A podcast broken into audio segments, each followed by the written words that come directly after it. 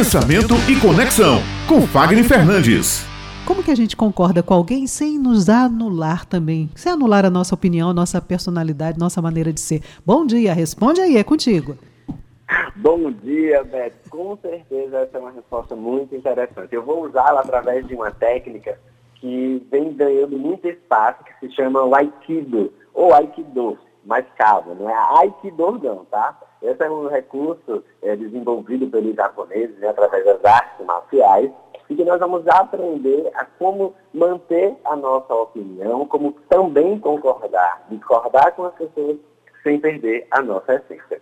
É preciso que nós comecemos a olhar para o lado oposto da situação daquela pessoa que fala.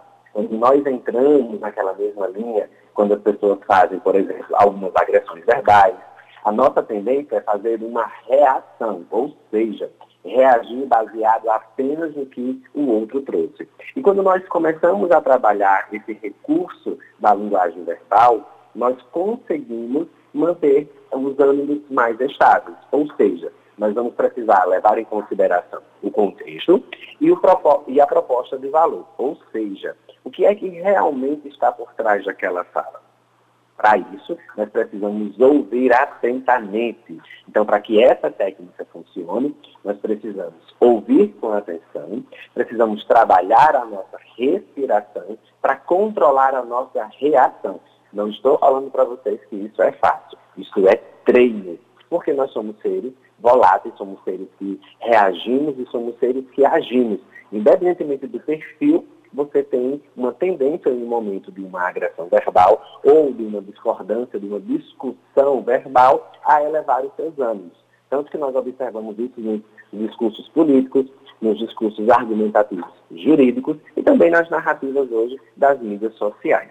Então, para que você evite ter essa reação, você precisa trabalhar a escutatória, ou seja, ter qualidade de atenção e observar o que não foi dito e que está nas entrelinhas.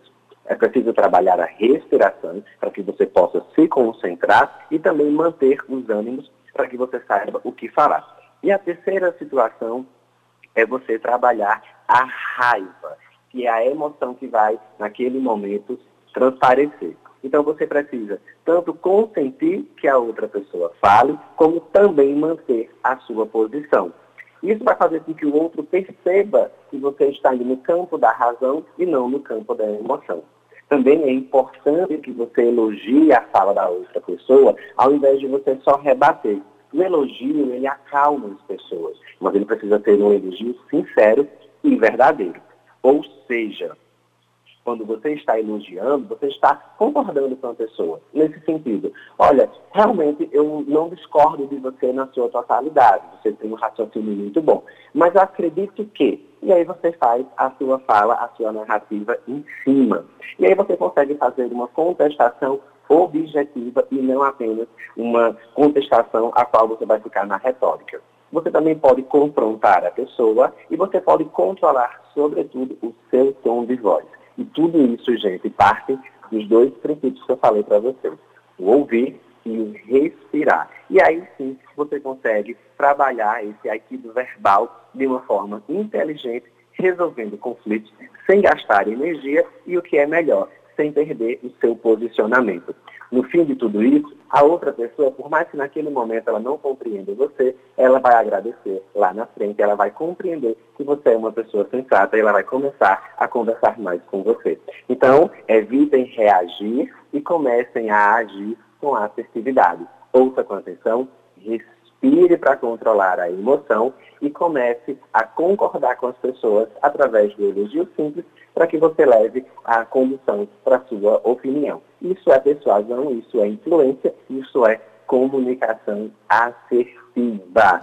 E aí, Raio, como é que tá aí? Você conseguiu anotar? Você consegue controlar aí esses momentos de discussão? Sem impulsividade, né, meu amigo? Tem uma hora assim que dá uma vontade da gente acelerar um pouquinho, o sangue ferve, mas a gente controla, sabe, da importância né, de manter os argumentos sempre em primeiro plano e aí a gente consegue dar dar um rumo melhor aí para essas discussões. Muito obrigada, viu, Fagner, por sua participação.